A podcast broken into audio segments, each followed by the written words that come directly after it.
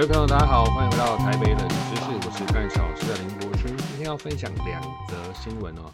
第一则新闻呢是发生在云林的一位女警察，她要去嘉义要回家的时候呢，在路上呢，因为撞上了一个违规停车，正准备要上车的驾驶黄姓女警啊，人车飞出去之后，后车将这位女警察给碾过，当场身亡。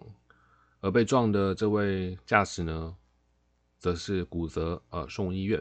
第二则新闻是发生在十一月十号，这新闻呢是台南市政府哦发了一个新闻稿，说什么？他们要开始取缔相关的违规停车。这两则新闻，我接下来要跟各位分享其中的不同观点。第一则新闻呢，要先从我脸书被爆量转贴的贴文呢开始说起哦。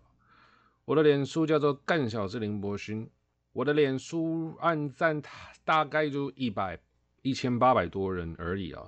这一则呢，某则贴文呢的触及率呢却高达了六万七千多人，分享数呢达到三百八十六次，而且我没有投放任何的广告预算。为什么这个转发数这么多呢？是因为我这则贴文呢，是我把长期以来啊，因为违规停车而导致的死伤的案件呢，全部一个一个哦，都 key 到了我们的 Google Earth 的表单上面。也就是说，你可以从上面呢飞到台湾的任何一个角落，就可以看到相关的当时事故的地点。从台湾头呢到台湾尾，都有这么多呃轮下的亡魂，而每一个案件的背后呢，其实就是两个或者是两个以上的家庭呢都破碎了。今天这位黄姓女警呢，并不是因为意外而撞上了这位呃违规停车的司机，这背后呢是系统性的结构性的缺失哦。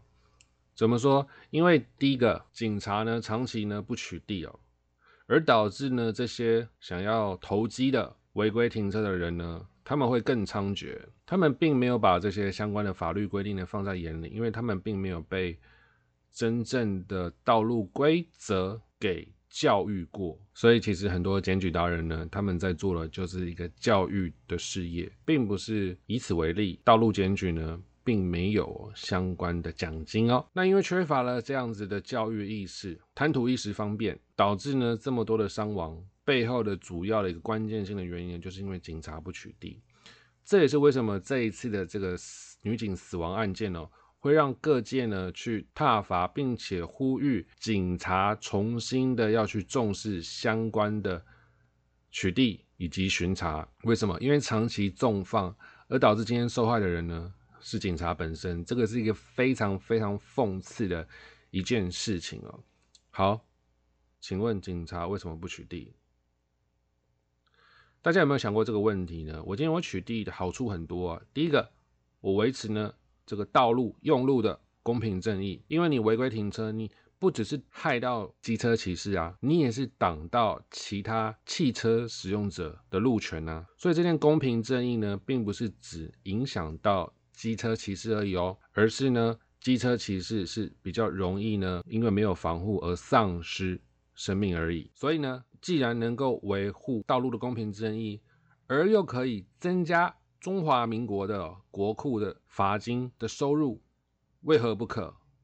为什么不取缔呢？除了警力不足哦之外，甚至呢还有处处刁难检举人，甚至还有泄露检举人的个资。给被检举人的情况发生，这种不懂法治，那也没有严格执法的样态呢，一而再再而三的发生，都显示了其实警察对于人民呢要去补足他们不足的这件事情呢，并不是感到很开心。警察的漏洞就一直在存在。那我刚刚讲的就是制度上还有一个漏洞呢，让警察们他们不想要去做相关的取缔，就是因为呢。我们有一个法叫做《违反道路交通管理事件统一裁罚基准及处理细则》的第十二条第一项第五款，其中有规范了许许多多的后门条款。也就是说，原本违反啊红线停车、并排停车、临时停车、违规停车等等相关的样态，只要是符合，都可以不用罚。因为这条法的存在呢，给警察机关呢极大的行政裁量权。因为这个法呢会被警察呢拿来作为不举发的借口。当这个法律的规范呢不够清楚，或者是模糊的状态下，赋予警察个人的。行政裁量权就越宽，好的警察当然会用这个行政裁量权做一个符合事实也符合他良心的这个处罚。但如果是一个不好的警察，他懒得处理，他就不处理，或者是说，因为呢来自于政治人物或者是地方势力的压力哦，给这个分局压力哦，这个时候通常哦也会有啊警察为了要去讨人情。而用第十二条第一项第五款来帮这个违规人规避违规事实的现象存在，这也是会有。为什么要做这样呢？因为当警察呢真的出事的时候，比如说出了什么大的弊案啊，那么身为要监督我们政府机关的民意代表，这个时候是不是就应该要这个高抬贵手了？打的小力一点嘛，我咨询就小力一点嘛，我骂的就小力一点嘛。所以这个就是一种很精准的投资啊！我做人情给你啊，地方势力我也做人情给你啊，对不对？你就是这个大大老板，我就做人情给你嘛。你有来跟我要，就给你嘛，合法，一切都是合法，在法律的范围之内嘛。全台湾都如此。长久以来的共犯的结构呢，有这个法律漏洞所赋予哦，警察个人的极大的行政裁量权，就会有这种漏洞存在啊。小老百姓呢，因为骑摩托车撞伤撞死，背后呢，哦，长官用这个讨人情，长官用这个不举发、不取缔、刁难检举人、泄露检举人个资，然后同时机车又一直撞、一直撞，事故一直不断、一直不断。所以呃，真的不要以为哦，这个是一个意外，也不要以为这是个个案，背后的系统性的这个缺失哦，我一直不想用腐败啊，或者是用这种。贪污来讲这件事情，我用缺失啊，这个算是比较中性的字眼啊，导致了整个中华民国都陷入一种违规停车者呢，就是很大的这种概念哦。这其实是对于我们的马路是不健康的。解决方案是什么？解决方案呢，就是要把第十二条第一项第五款给废掉。只要把这个法给废掉的话，我们城市的规划呢，关于停车格的设置，关于红线的画质。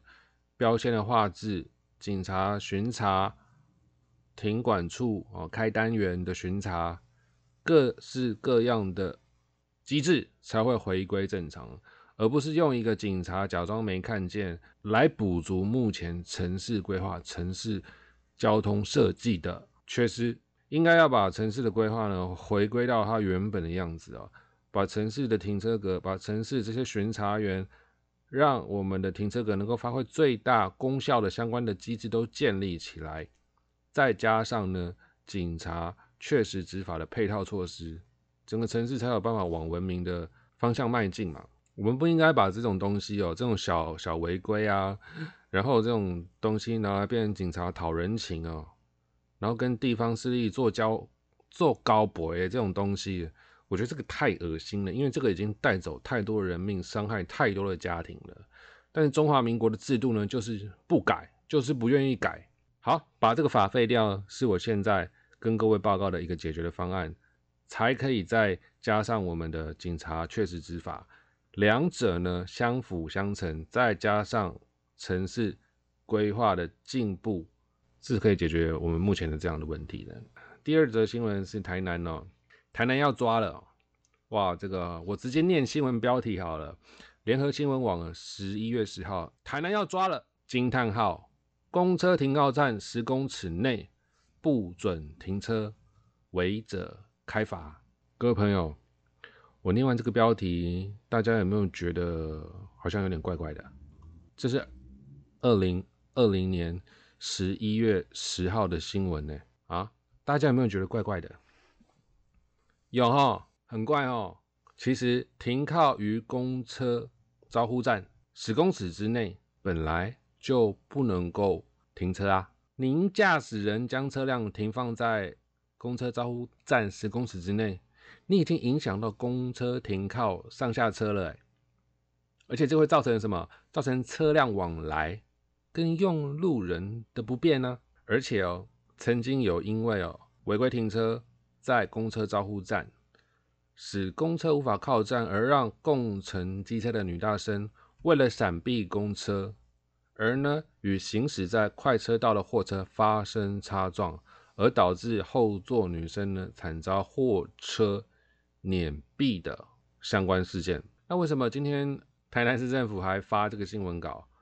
他不是在打自己脸吗？也就是说，自从法律呢颁布之后，台南市政府根本没有执法嘛，所以今天才要发这个新闻稿。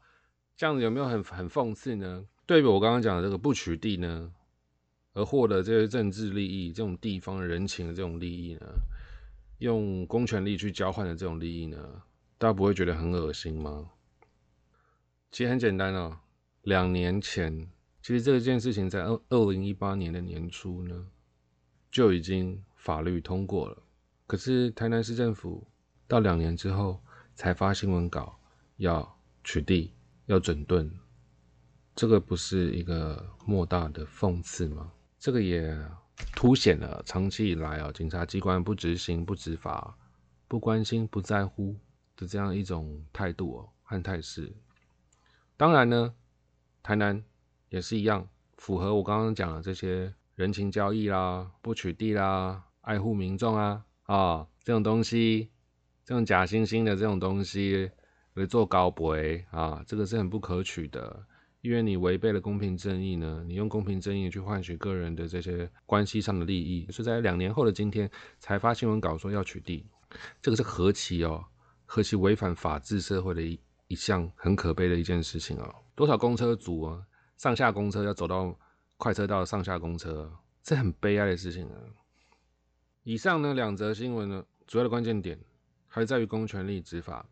我们国家呢并不缺乏。各种规范哦，只是没有人去执法，懂吗？我们就是一个教室里面，我们的黑板上的密密麻麻写了各种规范、各种规矩。上课不准打喷嚏，上课不准吃东西，上课讲话要举手，等等各种规定太多了，密密麻麻。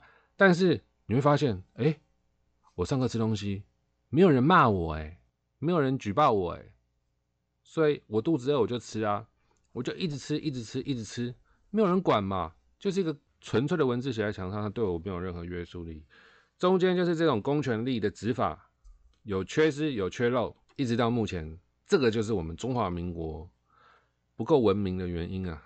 再举个例子哦，因为蝶恋花事件哦，我们中华民国有修法，游览车、公车，游览车是要系这个安全带的。